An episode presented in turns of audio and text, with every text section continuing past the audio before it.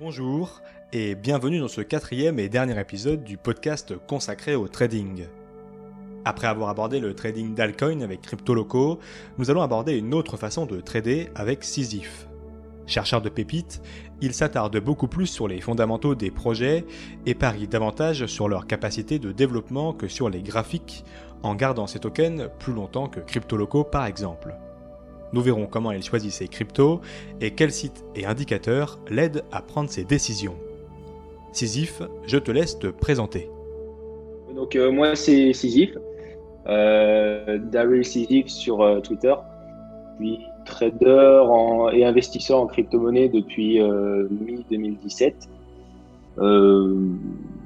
voilà, je m'intéresse principalement au côté technique des crypto-monnaies et au trading à différentes échelles de temps. Ta façon de trader peut être assimilée à de l'investissement. C'est quoi la différence entre trader et investisseur? Euh, Je dirais que pour l'investissement, tu dois quand même te focaliser sur les fondamentaux derrière le projet. Euh, les fondamentaux, euh, par les fondamentaux, je veux dire l'équipe, la vision du projet, voilà, s'il y a de l'innovation. là, tu investis sur un temps qui est assez long, je dirais. Euh, après, le caractère euh, long, c'est quand même particulier dans les crypto-monnaies parce que les cycles sont beaucoup plus rapides. Euh, voilà, dans la finance traditionnelle, quand on parle d'investissement, c'est sur parfois plusieurs décennies. Là, un investissement en crypto-monnaie, ça peut être six mois, un an, voire, voire plus. Et donc, le trading, de l'autre côté, je le définirais comme l'investissement, euh, voilà, faire plus d'aller-retour euh, avec le capital sur des échelles de temps plus courtes, donc euh, qui vont de quelques heures à, quelques semaines pour les swings. Et voilà, c'est sans forcément apporter une grande attention aux fondamentaux, à l'équipe qui travaille sur le projet, etc. Puisque tu apportes plus d'attention aux fondamentaux des projets qu'aux graphiques, même si bien sûr tu y jettes un coup d'œil quand même, comment tu fais tes choix dans les tokens que tu trades et quels risques tu prends en conséquence?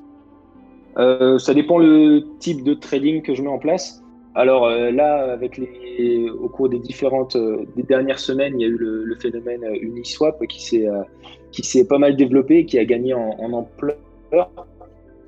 Et donc, ça implique une stratégie très différente de ce que je pouvais faire avant, euh, d'un point de vue euh, purement technique, avec des, mises raisonnables et des, des, targets bien définis. Mais si on parle du, trading bien classique, ce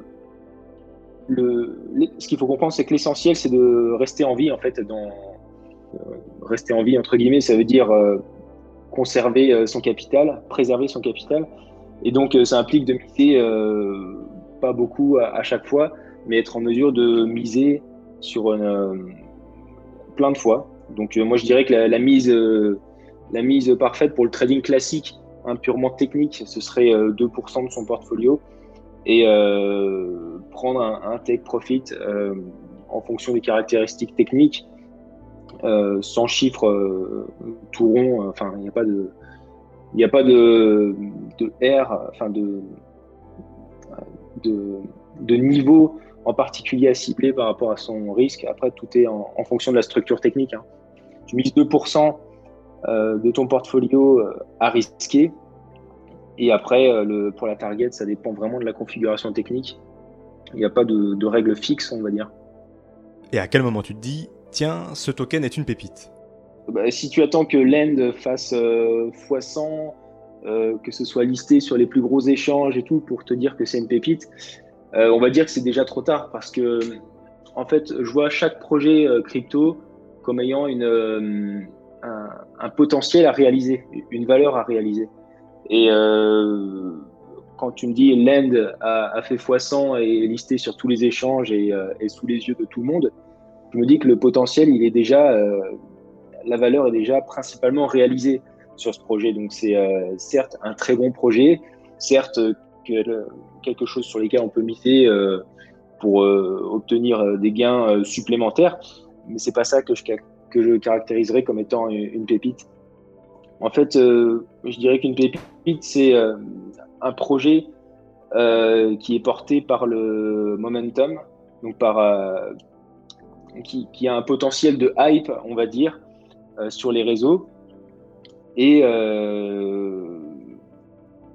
et qui, va, qui va prendre assez rapidement en valeur parce que non listé sur les principaux échanges, méconnu du grand public et avec des fondamentaux et un, caractère d'innovation présent. Donc c'est vraiment là pour le coup l'analyse fondamentale. Euh, c'est ce que j'ai fait euh, beaucoup avec euh, les, projets listés sur Qtrade, qui je trouve est un excellent échange pour lister des projets atypiques. maintenant, on verra que c'est on a vu avec Qtrade que c'est pas forcément les projets qui ont les plus gros fondamentaux qui percent. Et donc ça aussi, c'est une dimension à prendre en compte dans la recherche de pépites. Tu peux trouver le meilleur projet fondamentalement parlant avec une bonne innovation, enfin un bon côté euh, innovation et, tout ce qu'il faut. Mais si derrière, il n'y a pas de. Ça prend pas, en fait, euh, il n'y a pas les bons. Euh, les bons. les planètes sont pas alignées au niveau des, réseaux sociaux, etc. Bah, le projet ne va pas aller loin. Et surtout aussi, c'est quelque chose auquel je fais très attention maintenant, c'est il faut pas que le, le projet soit cloisonné euh, tu peux avoir le meilleur projet possible, mais s'il est cloisonné dans son propre écosystème, euh, bah, pour pas les citer comme euh, Niso par exemple, euh, cloisonné avec sa propre blockchain, avec ses propres, voilà, sans interaction avec d'autres projets ou d'autres écosystèmes, et bah, le, le, projet il a de fortes chances de rester là où il est et à ne pas suivre la tendance de fond quand tout explose. Pourrais-tu nous donner le starter pack du chercheur de pépites C'est une question assez compliquée puisque il n'y a pas de starter pack pour euh, rechercher les pépites ou les projets qui montent rapidement. Euh, le starter pack, je dirais qu'il est avant tout euh, dans la tête. Ça veut dire être capable de s'adapter le, plus vite possible. repérer une tendance de fond et, surfer dessus. Repérer une catégorie de projets qui, a tendance à éclore et miser dessus. Euh, voilà, il n'y a pas de site euh, ou de, bah, de cadre conforme euh, pour les chasseurs de pépites. c'est typiquement, par exemple, tu as des projets comme Compound ou Land qui, ont explosé sur le thème de la défi. Et, ben voilà, là, tu te demandes quels sont les projets qui ressemblent à, à, Land et à Compound, quels sont les projets qui y ressemblent, qui, qui innovent un peu plus et qui sont encore euh, méconnus du grand public. Voilà, c'est surfer sur les tendances comme ça euh, et euh, savoir s'adapter le, plus vite possible. Quand, Uniswap a, vraiment explosé il y a, il y a, un mois et demi, voilà, c'est là qu'il faut se dire, c'est là-dessus que les choses vont se passer. tout le monde peut y participer sur ce type d'échange décentralisé sans barrière à l'entrée, sans KYC, sans rien ok, c'est là que va y avoir les plus gros pumps, c'est là qu'il faut rechercher les projets innovants, les projets qui rentrent dans la case défi. Et, euh, et voilà, c'est surfer sur des tendances et surtout être capable de repérer les tendances rapidement. L'incarnation du Trends is your friends. Sur Twitter, on t'a vu pas mal échanger sur les bons tokens à suivre de la finance décentralisée. Début octobre, la vague DeFi a déjà bien déferlé. Faut-il aller chercher des tokens sur d'autres secteurs prometteurs, comme le gaming, où peut-on trouver encore de bonnes pépites sur la DeFi Je pense qu'au niveau de la DeFi, je ne pense pas que la vague soit terminée. Euh, maintenant, comme dans une grande tendance, il y a plusieurs petits cycles, on va dire. Et je pense que ce premier cycle où euh, tout a explosé sur Uniswap, bah, il, est terminé aujourd'hui. Euh, je pense qu'il a terminé avec YAM, le projet qui a explosé de farming qui a explosé euh, à, 170 dollars et qui est maintenant à 3 centimes. Je pense que c'était euh, l'implosion cette première petite bulle. Et donc, euh, s'il faut chercher des opportunités et chercher les, gains qu'a pu faire Land, à mon avis, il ne faut pas se tourner directement vers la défi.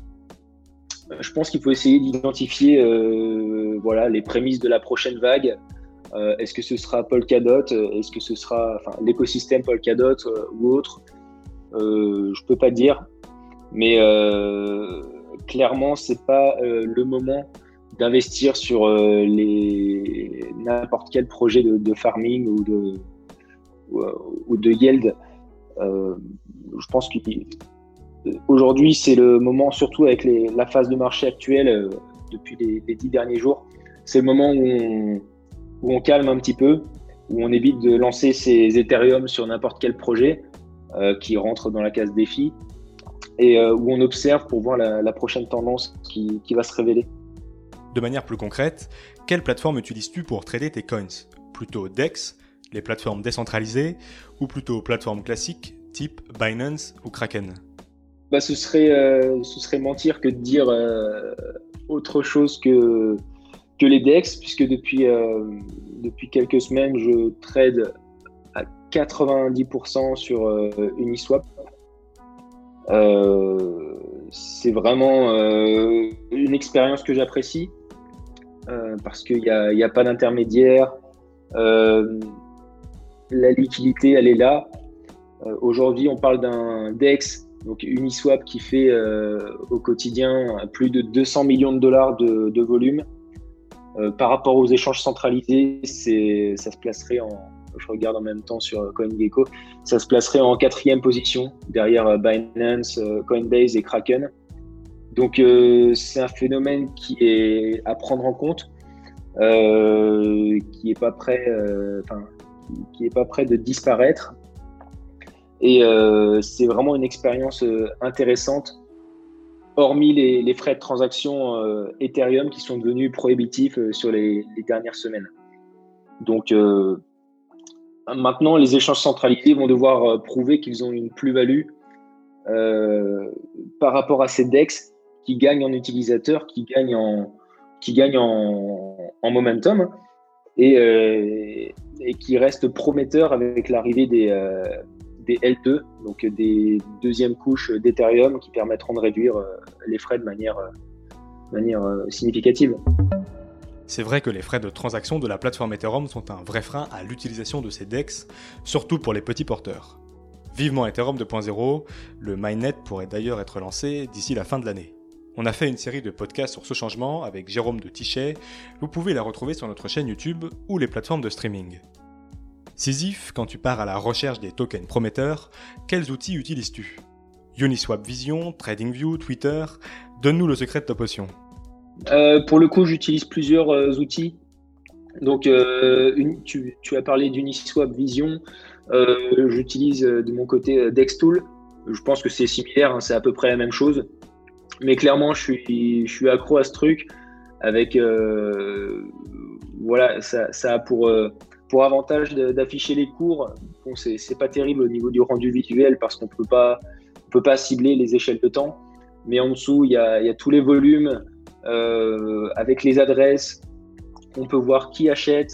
On peut suivre euh, les whales entre guillemets, donc euh, les baleines qui achètent pour plusieurs dizaines voire centaines d'Ethereum dans un projet. On peut suivre l'argent, où est-ce que ça se disperse, dans quel projet ça investit ensuite. Et c'est vraiment un, jeu du, chat à la souris qui peut mener à des, bonnes découvertes et des bons investissements sur euh, certains projets. Donc euh, voilà pour le côté euh, Dextool.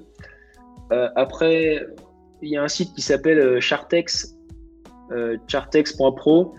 Bon, c'est le c'est TradingView mais pour pour Uniswap. Donc là pour le coup, il y a toutes les échelles de temps.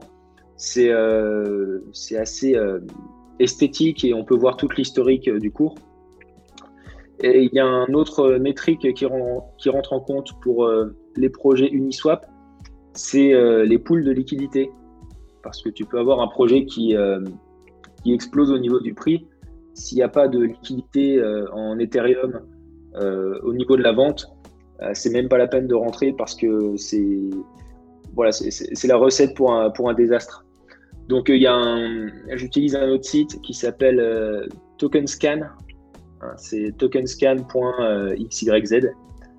C'est un site en fait qui te répertorie tous les projets et qui les Uniswap hein, et qui les classe en fonction de leur euh, liquidité, euh, de leur volume et du nombre de transactions. Donc c'est super pratique.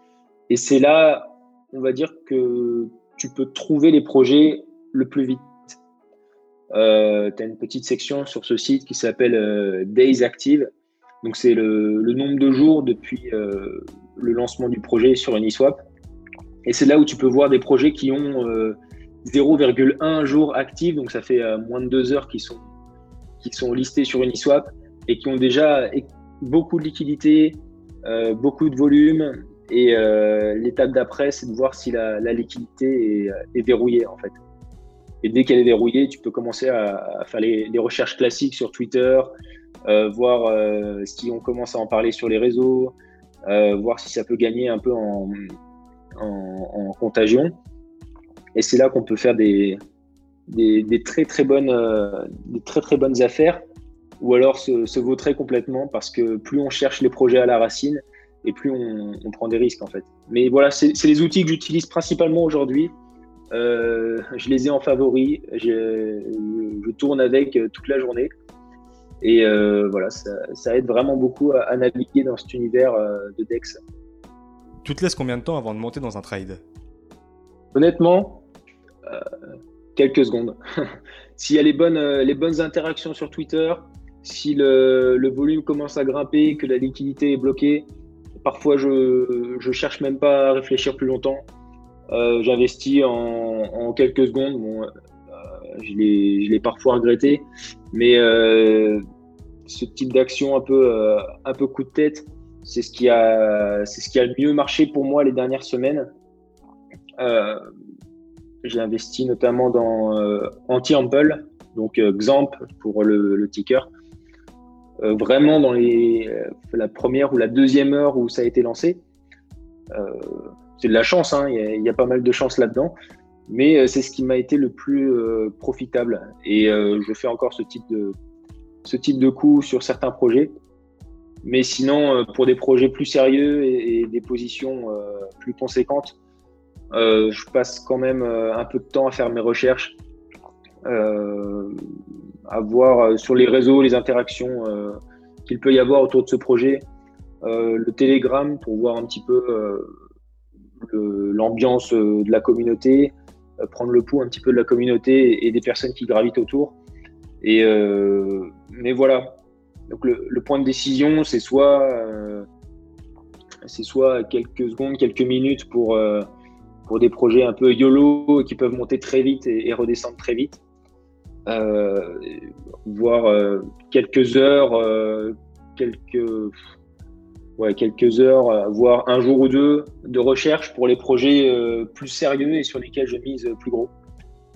Et euh, ce type de fonctionnement, ça, induit de diviser son compte en deux. C'est ce que je fais pour moi et ce qui marche le mieux. Donc, une partie du compte pour les projets sérieux et donc voilà, pour faire des investissements réfléchis. Et vraiment, une petite portion, pour moi, c'est 5% de mon portfolio que voilà sur lesquels je, mise sur des coups de tête. Euh, j'ai ce petit, euh, ce petit, euh, cette petite poussée d'adrénaline qu'on recherche tous quand on fait du, quand on fait des paris, bah, comme des paris sportifs en gros. Hein. je sais que il faut que je cloisonne mon portfolio comme ça, donc 5% d'un côté et le reste pour des projets sérieux, parce que ça m'évite de voilà, de, trop dépenser dans des projets euh, pas fiables. Et ça me permet de faire des très bons coups euh, de temps en temps. Si on essaye de se modéliser un peu ta façon de trade sur une frise chronologique, toi, tu viens acheter ton token tout à gauche, au plus près de sa création, et tu l'accompagnes le plus loin possible en fait. Oui, tout à fait, c'est ça. C'est ça, et ce que j'essaye de faire le plus possible maintenant, c'est euh, d'arriver vraiment tout à gauche de ce spectre dans la, la vente euh, initiale, parce que c'est aussi quelque chose que, l'on ne voyait pas avant. On a maintenant des, types de ventes qui sont assez élaborés. Euh, c'était le cas notamment de la bonding curve de, de, DIA. Ils font une vente initiale de tokens avec un market maker automatisé. Donc, euh, il y a moyen de développer ses, propres stratégies. Il y a moyen d'investir à, la racine du projet sans envoyer ses Ethereum ou ses Bitcoins à une adresse obscure, euh, comme c'était le cas avec la ZXIO. Donc il y a moyen de se placer, à mon avis, hein, de, manière euh, beaucoup plus à la racine du, projet en prenant peut-être moins de risques et de façon beaucoup plus claire que, que ce que, ce que c'était avec les, les ICO. Donc c'est mon positionnement en ce moment, surtout quand c'est des projets sérieux que je surveille depuis, depuis quelques semaines, quelques mois. J'essaye de m'insérer à la vente, à la vente publique ou euh, pas encore à la pré-vente parce que c'est voilà, faut, il faut bloquer une certaine euh, il faut bloquer une certaine somme et parfois bloquer ces tokens pendant quelques mois. Mais euh, à la vente publique, c'est voilà, c'est quelque chose que je, cible actuellement. Et quand il est listé sur les grosses plateformes de trading, c'est le jackpot? Ouais, ouais, ouais. Bah, je, je prends des profits assez régulièrement. Donc même quand c'est pas encore sur des gros échanges et que ça a bien monté, j'hésite pas à revendre. Mais euh, effectivement, quand le token est listé sur Binance, euh, voilà, c'est un peu la consécration du, cheminement du chasseur de pépites. Et euh, c'est là, à ce moment-là, il doit me rester peut-être 20-30% de, de, ma position initiale. Et si vraiment je crois dans le projet, j'en garde une partie. Mais effectivement, en général, c'est vendu au moment de l'annonce de, listing sur des gros échanges ou alors avant. Et qu'est-ce que tu fais de tes profits? Tu les bascules en Bitcoin, en Ethereum ou tu les gardes en fiat? Euh, Clairement, là, je... les profits que je fais, ils restent en Ethereum pour l'instant. J'ai vraiment envie d'être euh, exposé euh, le plus possible à cet écosystème, puisque Ethereum, je pense, hein, va surperformer Bitcoin au cours de ce cycle. Euh, en raison de, bah, tout l'écosystème défi qu'il y a autour, euh, des solutions qui commencent à se développer, donc en, échange décentralisé, euh, en deuxième couche, etc. le, vivier d'innovation et de, de, consommateurs, enfin de d'investisseurs aujourd'hui, est sur l'écosystème Ethereum. Il n'y a pas photo. Il n'y a pas photo. Alors même si Bitcoin Bitcoin grimpe et finalement euh, fait s'effondrer Ethereum, comme c'est arrivé quelques fois, tant pis. Euh, moi, c'est pas mon truc de, de prévoir euh, les différentes dynamiques entre euh, Bitcoin, Ethereum, quand est-ce que je dois passer en USDT et tout. Voilà, je me connais assez pour savoir que je suis pas bon là-dedans, je suis pas dans le timing, je serai pas dans le timing qu'il faut. Et là où je suis bon, c'est trouver des petits projets et, exploiter un peu leur potentiel pour gagner des Ethereum. Donc, euh, je pense que c'est important de, quand on évolue dans ce milieu, de, se connaître soi-même, de savoir dans quoi on est bon et euh, s'y fixer.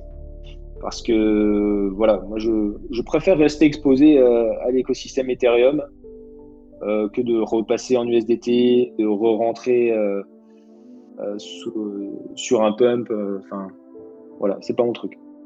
Cette technique, qu'on appelle chercheur de pépites, peut-elle être une bonne porte d'entrée pour un jeune investisseur crypto? Non, clairement pas. Clairement pas. Euh, ce que je peux conseiller à, ceux qui débutent, euh, c'est de miser sur Ethereum, euh, de miser sur Ethereum et d'essayer d'en apprendre le plus possible à côté, de faire des, erreurs, mais des erreurs qui coûtent pas cher, euh, donc voilà, investir sur Ethereum et peut-être euh, euh, sur FTX par exemple, ils ont un, indice des projets défis. Donc si on veut s'exposer au si on veut s'exposer au, poussées de la défi, on peut investir sur FTX, le contrat défi perp, me semble.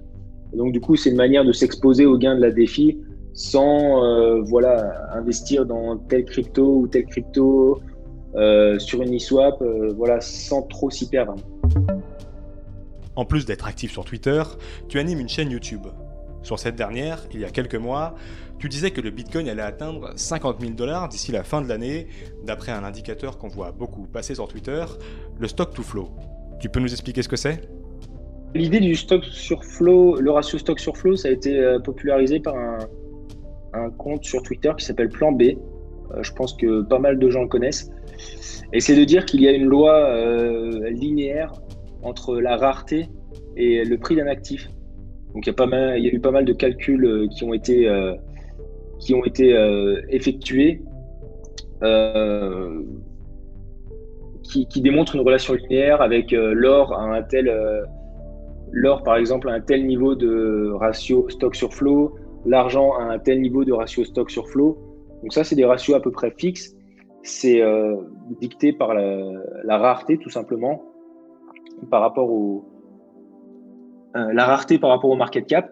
Et en fait, ce qui est intéressant de voir, c'est que euh, le Bitcoin, depuis euh, qu'il y a une, rareté évolutive avec le temps, euh, par l'intermédiaire des, des donc au début, le Bitcoin devient de plus en plus rare avec ces halvings, et on constate que du coup, le ratio stock sur flow, il évolue tous les 4 ans, et il suit cette même loi linéaire que l'or, l'argent et d'autres produits qui ont pu être testés. Et donc, c'est une relation qui tient encore aujourd'hui. Et euh, beaucoup de gens en ont fait un, culte pour anticiper les, futures évolutions de prix du Bitcoin. Donc, si on suit le rapport stock sur flow qui évolue en, escalier pour le Bitcoin, bah, on, passerait, euh, comme je l'ai dit dans ma vidéo, la barre des 55 000 dollars euh, cette année. maintenant, c'est un modèle qui a bien fonctionné euh, qui a même très bien fonctionné depuis la, jeunesse du Bitcoin, euh, depuis les premières mesures euh, du prix vers 2010-2011. Mais c'est pas dit que ça se poursuive éternellement. Donc beaucoup de gens espèrent que le ratio stock sur flow va se maintenir pour ce halving et pour les prochains halvings pour atteindre des valeurs importantes. Mais il ne faut pas oublier que ça reste un modèle prédictif et que le, tous les modèles prédictifs ont leurs failles et ne fonctionnent pas euh, indéfiniment. Un indicateur prometteur pour la suite. Il y a une autre vidéo importante de ta chaîne, postée pendant le crash de mars, et un peu terrifiante. Tu racontes que le Bitcoin aurait pu atteindre 0 à cause des algorithmes de liquidation de BitMEX. Comment cela est possible? Alors le truc c'est que maintenant, avec le Bitcoin, il y a deux types de marchés. Il y a les marchés euh, qu'on appelle spot, donc euh, le marché classique où tu achètes tes bitcoins avec, euh, euh, des USD ou même des USDT, enfin n'importe quoi, les marchés spot. Et il y a les marchés dérivés. Donc en fait, ces, marchés dérivés, c'est des contrats perpétuels. ces contrats perpétuels, leur but, c'est de mimer l'action de prix du bitcoin. Donc en fait, ça porte bien son nom, c'est un dérivé qui doit normalement coller au cours du marché spot. Voilà. Donc euh, normalement, on a cette relation euh, euh, première, on va dire, du spot qui entraîne les marchés dérivés.